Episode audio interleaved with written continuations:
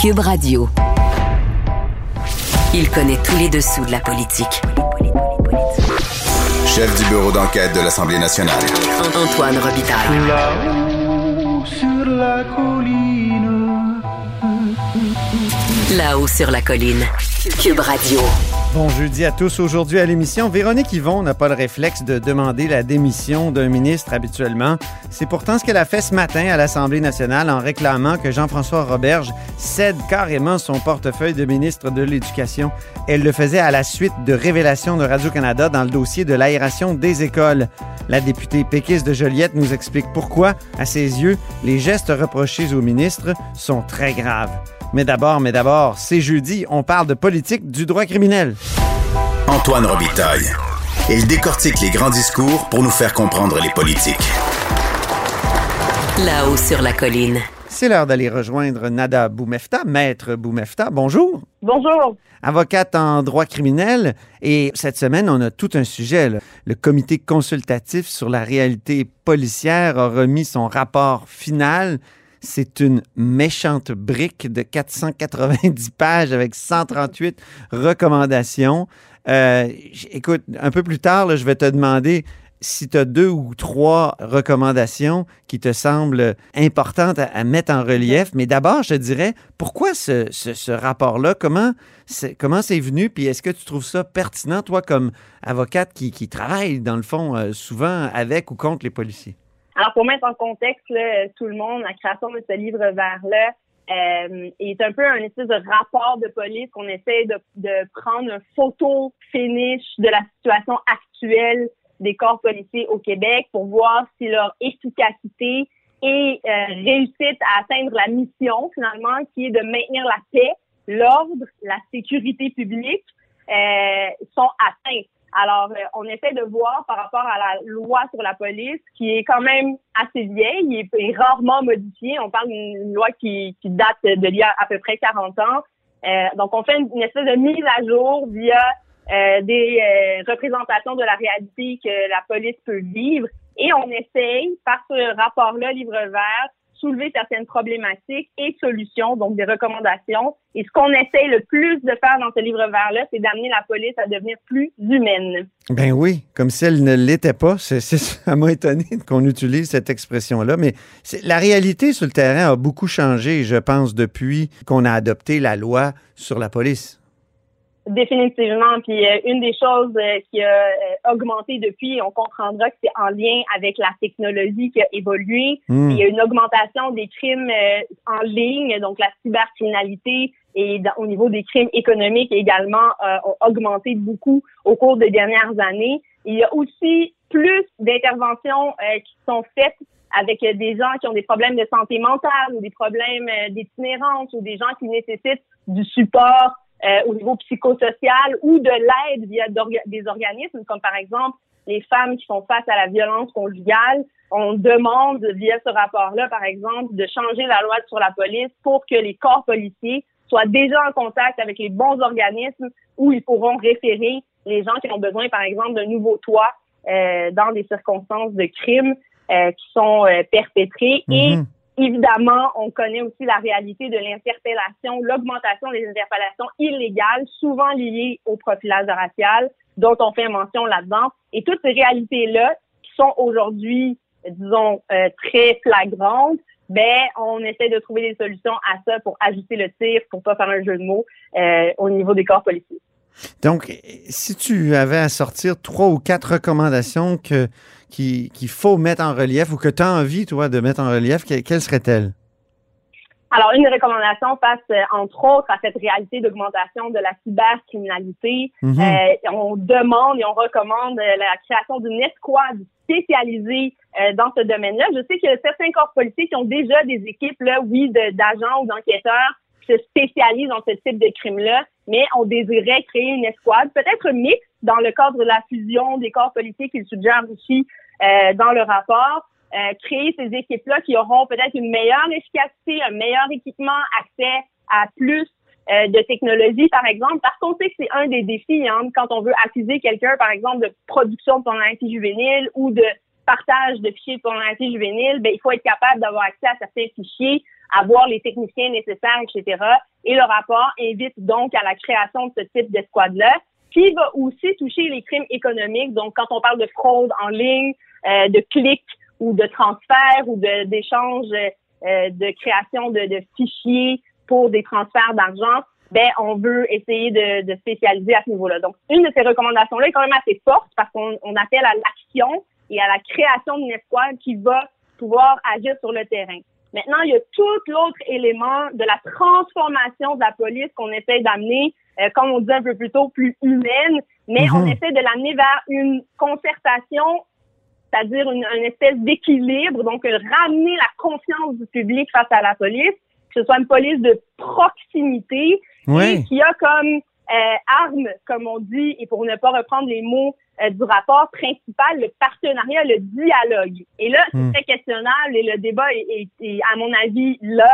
Euh, ce sont des policiers, ils ont des armes à feu, ils ont quand même l'uniforme, ils sont l'ultime représentation de l'autorité. Comment est-ce qu'on peut amener cette image-là à une image de proximité? Et de dialogue avec le citoyen. Mais ça n'existe pas déjà, Nada, ça, une, des polices de quartier, par exemple? Euh, et quelle est la différence entre ça et la proximité dont on parle dans ce rapport-là? Mhm, oui, alors oui, d'avoir un poste de quartier, on peut penser que parce que c'est un poste de quartier, donc un nombre de policiers par habitant euh, qui est peut-être plus réduit, euh, en fait plus grand parce que le nombre d'habitants fait plus petit, donc une certaine proximité de nombre, mais la proximité qu'on vise ici, c'est plutôt au niveau, par exemple, culturel, euh, de la compréhension de l'autre ou une communication au niveau des, des euh, compétences aussi. De, prenons l'exemple, et je l'ai vécu ce matin en promenant mon chien avec euh, ta permission, de mmh. pouvoir vous donner un exemple concret. Ben oui, c'est bon ça. Il y avait, ouais, il y avait un homme dans la rue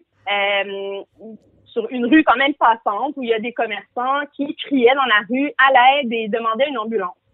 Alors les gens déjà autour étaient au téléphone, tentaient de calmer monsieur euh, sur place. Monsieur, qu'est-ce qu'on peut faire pour vous? On peut vous aider. Et là, on parle de citoyens, monsieur, madame, tout le monde, habillé en civil. Monsieur était relativement calme, restait quand même sur place, faisait des pas et demandait l'ambulance. Des gens ont appelé le 911 en demandant des secours. Ce sont deux agents de police qui sont présentés sur place. Déjà, je tiens que de voir deux femmes euh, policière, déjà, c'est comme cool, c'est le fun. Puis, euh, je suis certaine que ça va aider à cette approche-là face à une personne qui peut être en crise. Mm une des choses que le rapport recommande, c'est d'engager plus de femmes et plus de gens euh, issus des communautés culturelles pour déjà avoir une approche plus facile et plus euh, humaine, disons, de proximité, pour reprendre leurs mots, face aux citoyens. Donc, il a été approché, mais c'est sûr, le monsieur, quand il a vu les deux policiers arriver, il était comme, j'ai rien fait, j'ai rien fait, j'ai pas de problème, j'ai pas de problème, je veux juste une ambulance, je veux une ambulance. Il avait peur, il craignait la répression. Il craignait la répression, oui. Qu'est-ce que vous pensez qui est arrivé deux secondes après? L'individu est parti à courir, les agents ont appelé des secours, ils se sont retrouvés à être, et je les ai comptés, parce qu'on a marché, mon chien, un peu plus loin, on les a recroisés, huit policiers, trois agents patrouilles, une motopolice, pour un individu qui a besoin d'aide au niveau de la santé mentale. Mais comment d'abord on s'en est rendu là? C'est la première question. Est-ce qu'il y a une intervention prise différemment? Par exemple, avec un policier habillé en civil. Déjà, c'est moins intimidant. Avec une intervenante sociale peut-être sur place, psychosociale. Et ça existe. Il y a des escouades. Peut-être augmenter ce type d'escouade-là, permettre une approche plus humaine, plus de dialogue dans ce genre de circonstances et d'intervention qui, à mon avis, vont faciliter la tâche des policiers, de un. Par contre, dit, ce n'est pas leur rôle d'être les psychologues de rue, on va se hmm. dire. Mais ça reste que ce sont eux qu'on appelle quand on a quelqu'un qui est en crise au milieu d'une rue comme ça. Ce sont eux qu'on va appeler pour venir essayer de protéger la vie des citoyens et celle de cet individu qui est en crise. Donc, faut pas penser que les policiers sont là pour arrêter les méchants et c'est ça leur euh, ultime et seul rôle ils ont aussi un rôle de protéger, d'aider les citoyens. Et c'est en ce sens-là que le rapport encourage beaucoup euh, le dialogue et notamment sur cet angle plus social. Mm-hmm. Est-ce que ça, dans, dans votre euh, pratique, est-ce que ça changerait quelque chose, euh, certains des, certaines des recommandations qui ont été ben, déjà celle-ci, déjà celle-ci d'avoir une police de, de, plus humaine, de proximité, à mon avis, ça changerait euh, et ça aurait un impact sur, par exemple, le volume de dossiers criminels qu'on retrouve à la cour. Hmm. Euh, je donne l'exemple de ce que j'ai vu ce matin. euh, j'ai pas assisté à l'entièreté de la de la scène, mais disons que l'individu se soit retrouvé là, arrêté, menotté, cloué au sol pour être maîtrisé parce que là la crise euh, s'est développée ou disons qu'il a tenté de d'atteindre un policier physiquement.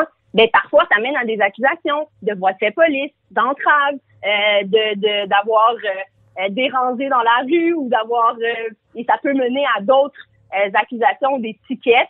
Donc, le personnel se voit judiciarisé, va faire face euh, à la Cour et je suis d'avis que si, par exemple, via des recommandations comme ça et de prise d'action concrète, euh, on pourrait même réduire le nombre de dossiers qui se retrouvent euh, malheureusement devant nos tribunaux avec un angle plus d'aide et d'efficacité en termes de contact avec des organismes qui pourront plus aider la personne que de passer devant une cour criminelle.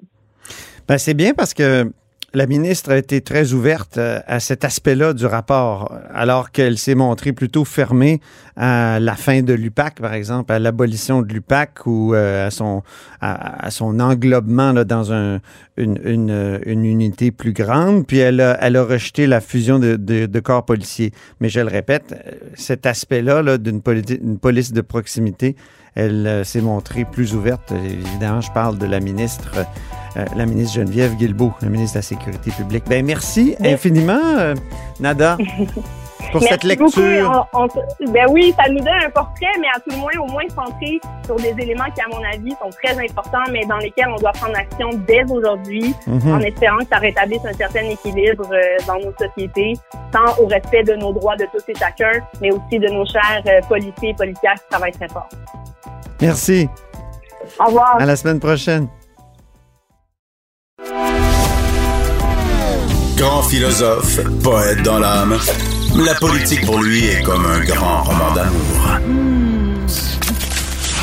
Vous écoutez Antoine Robitaille, là-haut sur la colline. Un nouveau rebondissement ce matin dans l'affaire de l'aération dans les écoles et de l'ingérence du ministre Jean-François Roberge pour tenter de changer les réponses de la santé publique. On en parle avec Véronique Yvon. Bonjour.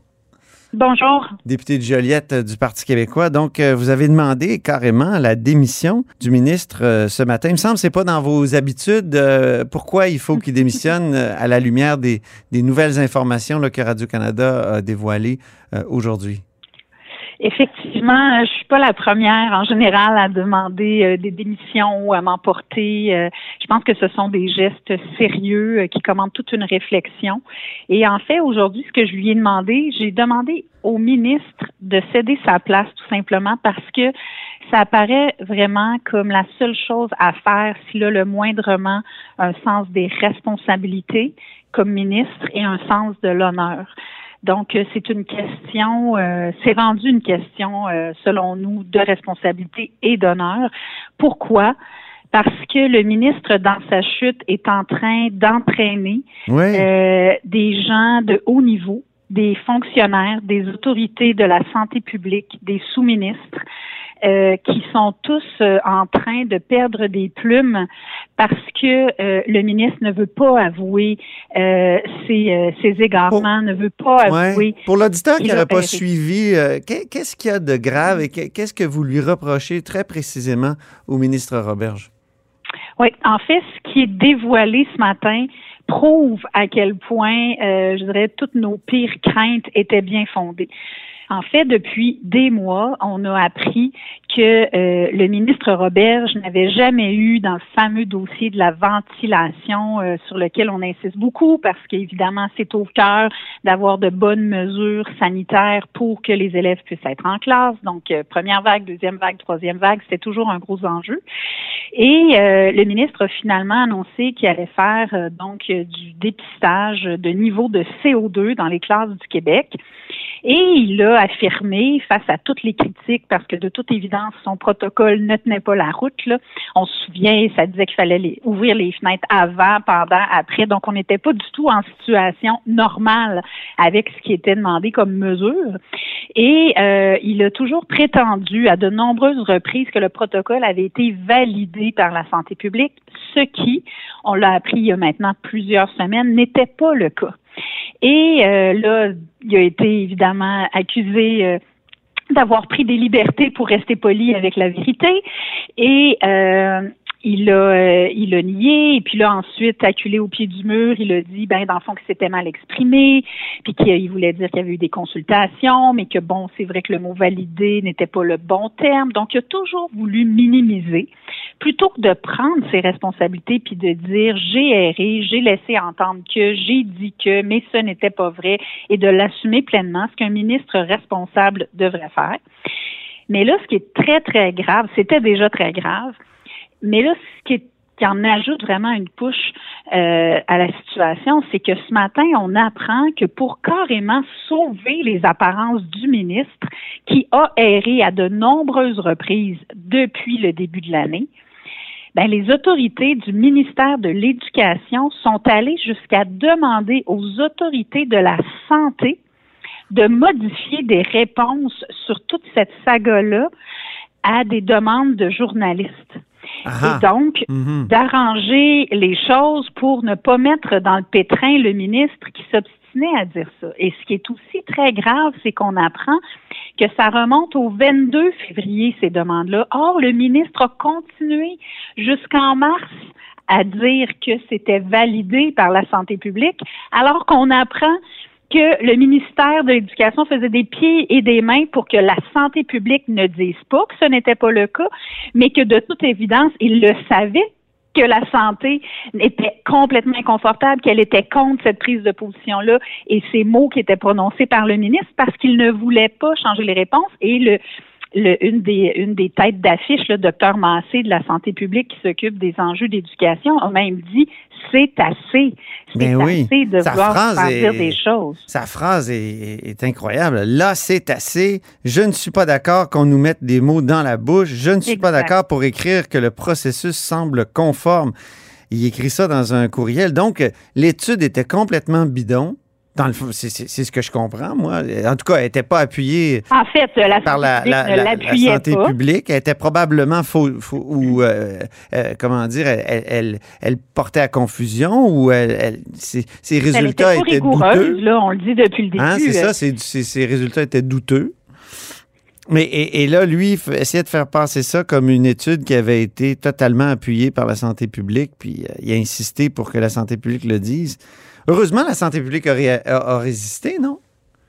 Bien, totalement. Mais vous vous imaginez dans quel bourbier on est et dans quelle pression inutile, grave, euh, les actions du ministre et sa, son refus de prendre ses responsabilités, on dit dans le langage politique prendre la chaleur, a entraîné toute une cascade de d'inconfort, de, malaise, de problèmes pour des gens qui n'avaient rien à se reprocher. Et donc le, cri du cœur du euh, docteur Massé, c'est à la fois euh, ce que j'en ce que j'en comprends sur le fond des choses. Non, ça n'a aucun sens de dire qu'on a validé et sur la forme et sur les manœuvres, arrêtez d'essayer de nous mettre des mots dans la bouche et de nous faire dire des choses qui sont le contraire de la vérité. Donc, c'est extrêmement grave. Puis, en politique, en démocratie, il y a un principe fondamental qui est l'imputabilité, la responsabilité ministérielle. Mm-hmm. Et ce qui me choque profondément, c'est qu'à un moment donné, le ministre, il doit assumer ses erreurs, il doit assumer tous les contre-coups, l'effet de cascade que ça a provoqué chez ses hauts fonctionnaires pour essayer de le sauver lui. Et euh, il doit faire la chose honorable de dire ben là, je comprends qu'il y a une perte de confiance tellement grande avec tout ce qui sort que oui, je, je, je comprends et je cède ma place. Et puis tu sais, c'est pas des choses qui sont de gaieté de cœur, mais à un moment donné, quand aspires à, des fonctions aussi importantes, que tu occupes des fonctions aussi importantes, il faut que euh, ton sens de l'honneur t'amène à poser ces gestes-là quand on est face à des enjeux aussi importants. Puis ça peut avoir l'air technique à certains égards, mais ce n'est plus du tout technique. Parce que d'essayer de euh, d'influencer, de manipuler des réponses que d'autres autorités que les tiennes donneraient pour pouvoir sauver ta face, sauver ton siège, euh, c'est extrêmement grave. Et donc, c'est ça qu'on lit euh, noir sur blanc euh, ce matin là, dans, dans l'article de Thomas Gerbet de Radio-Canada. Donc, c'est c'est extrêmement préoccupant. Puis aujourd'hui, nous, on a demandé au ministre de faire la chose honorable. Euh, de toute évidence, il ne le fait pas. On a un premier ministre même qui le défend euh, en, en, prenant aussi des raccourcis là, en disant que tout le test, tout le protocole a été validé par la santé publique alors qu'on a des preuves que ce n'est pas le cas. Donc, c'est très sérieux. Mais euh, minimalement, nous, ce qu'on demande, c'est que euh, tous les acteurs impliqués soient entendus en commission parlementaire. Donc, on a envoyé une demande ce matin pour un mandat euh, d'une de la commission parlementaire de l'éducation pour entendre le ministre, son sous-ministre, les autorités de la santé publique, parce que je pense que vraiment, là, on est rendu là. C'est une question de confiance, une question de transparence euh, envers la population du Québec. Lui dit, on s'est mal je me suis mal exprimé. Euh, on a, on a corrigé le tir après. Il y a eu comme une autre étude, si je ne m'abuse. Euh, est-ce que ça, c'est pas suffisant? Ben non, c'est pas suffisant. Aujourd'hui, je lui ai un peu dit qu'il était un peu hors sujet.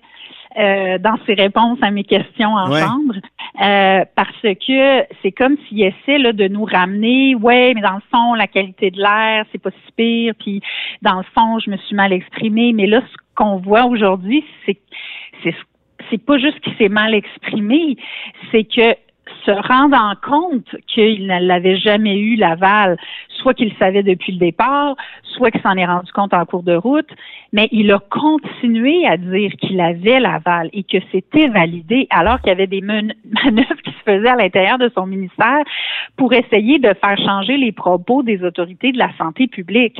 Donc, comment ça en soi, c'est extrêmement grave, mais comment en plus peux-tu venir prétendre que tu t'es juste mal exprimé puis que tu aurais dû être plus précis quand euh, des gens de ton ministère étaient en train d'essayer de faire changer des réponses? C'est donc de toute évidence qu'on savait que cet inconfort-là était là, qu'on savait que c'était pas la vérité d'aller dire que ça avait été validé, mais le ministre continuait à le dire. Donc, mhm. c'est ça qui est très grave aujourd'hui, qui en, qui en rajoute vraiment une couche parce que le, le ministre n'a plus droit aucunement au bénéfice du doute. Avec toutes ces tentatives de manipulation-là, est-ce qu'il faut douter de la qualité de l'air dans, dans nos écoles? Ben, écoutez, euh, je pense que oui, euh, depuis longtemps, euh, parce qu'un autre élément, c'est que le ministre avait, avait fixé un seuil au-dessus duquel c'était préoccupant en janvier lorsqu'il a fait état de ce qu'il allait faire par rapport à la qualité de l'air. Finalement, il a abaissé euh, ce seuil pour dire oui, on avait dit ça, mais dans le fond, à partir de tel niveau, euh, ça va être quand même acceptable, même si c'est pas parfait. Donc, c'est certain qu'il y a un gros enjeu là. Mais vous savez, c'est tellement ironique aujourd'hui. On vit ça. Et puis là, on apprend que le ministre, finalement, alors que ça fait des mois qu'il refuse de le faire, va doter les classes du Québec de détecteurs de CO2. Mais ben oui, on a appris ça ce matin. oui, exact, dans le journal. Donc, euh, formidable. Mais comment ça se fait que pendant qu'on traversait la première vague, puis la deuxième vague, puis la troisième vague, où il y a des, euh, des milliers d'écoles qui ont été fermées encore euh, cet hiver, je veux dire au printemps, cinq semaines de temps dans plusieurs régions du Québec, ben on n'avait toujours pas ces mesures-là. Et moi, je me souviens, on l'a demandé, Québec solidaire l'a demandé ardemment, les libéraux l'ont demandé. Puis nous, là, cet hiver, quand on a vu que là, il y avait une nouvelle phase de fermeture des classes, on a dit là, là, est-ce que dans les régions qui sont rouges, rouges foncées, on peut les avoir les mesures correctrices rapidement, y compris les détecteurs de CO2? On n'a jamais eu de réponse. Il n'y en a jamais eu à travers toutes les vagues. Le ministre disait non, c'est pas nécessaire. Puis là, puis là, on va se sortir de la pandémie, on l'espère, en septembre, avec tous les élèves qui ont eu leurs deux doses, on l'espère. Puis là, on va finalement commencer à installer des détecteurs de CO2. Donc, c'est ça le problème, c'est que c'est toujours en plus des euh, trois coups en retard, en retard sur la première vague, puis après on s'est pas repris, puis en retard sur la deuxième vague, puis on s'est pas repris, puis en retard sur la troisième vague. Mais là, finalement, tiens, on va essayer de faire diversion, puis là, on va les mettre, les détecteurs. Oui, ça, a l'air de ça, une annonce justement pour, euh, pour écraser la nouvelle d'aujourd'hui. Ben oui, parce que disons qu'aujourd'hui, ces réponses en chambre, s'il n'y avait pas eu les détecteurs, je ne sais pas ce qu'il aurait dit, parce que même si ça n'avait aucun rapport avec ça, les questions qu'on lui posait, il nous ramenait toujours ces détecteurs. Fait que moi, je veux bien. Je veux dire, c'est très peu et c'est très tard. Mais oui, tant mieux parce qu'il y avait des enjeux avant la pandémie de qualité de l'air. Il y en aura après la pandémie. Donc, ils sont bienvenus, ces détecteurs-là, c'est certain. Plus je regarde ça, oui, on a vraiment perdu notre temps à se laver les mains puis à, à laver les surfaces. C'était vraiment l'aération, la clé de la transmission de la COVID-19, non? Au début, la santé publique ne ben, voulait même pas qu'on mette de masque parce qu'elle avait peur qu'on s'auto. Euh, mm-hmm. euh, comment on dit euh, contamine. Oui, qu'on s'auto-contamine. Alors, il me semble que là, on arrive à la fin de la pandémie, puis on se rend compte que les surfaces, c'est vraiment peu important dans, le, dans la contamination. C'est une bonne question. Puis en fait, nous, la question de la ventilation, c'est depuis l'été dernier hein, que on est tous très insistants là-dessus parce qu'il y a eu des études très claires sur la transmission par aérosol et puis il y avait toujours une espèce d'incohérence complète avec un gouvernement qui nous disait que sa priorité c'était les écoles mais qui investissait pas du tout dans la ventilation dans les écoles, dans les détecteurs de CO2, dans les mesures d'atténuation. Puis vous avez raison sur ce sujet-là des, des surfaces et moi d'ailleurs récemment je disais à quelqu'un Comment ça se fait qu'on ne nous a jamais fait un état des lieux sur toute la question justement de la transmission par les surfaces? Moi, j'ai jamais entendu ça à un moment donné de, dire ben là, on va recalibrer les choses. Puis encore à l'Assemblée nationale, hein, c'est tout le temps la grande désinfection. Tant mieux, là, je pense qu'il faut pas prendre de risques. Mais pendant ce temps-là, il y avait des enjeux de ventilation énormes dans les écoles. Puis on a passé une année à parler de détecteurs de CO2. On n'a pas vu le début du commencement de l'installation de ça. Puis alors, au moment où on pense qu'enfin on va émerger de la pandémie, ben, le ministre nous annonce en grande pompe que les écoles vont avoir des détecteurs de CO2. Je veux dire, ça, ça dépasse l'entendement, là, ce qu'on vit euh, dans, le, milieu de l'éducation. En tout cas, souhaitons que, que ça, ça, finisse bientôt, cette pandémie. Merci beaucoup, Véronique Yvon. Merci de votre intérêt. Au revoir. Merci, au revoir. Et c'est tout pour La Haut sur la Colline en ce jeudi. Merci beaucoup d'avoir été des nôtres. N'hésitez surtout pas à diffuser vos segments préférés sur vos réseaux. Et je vous dis à demain.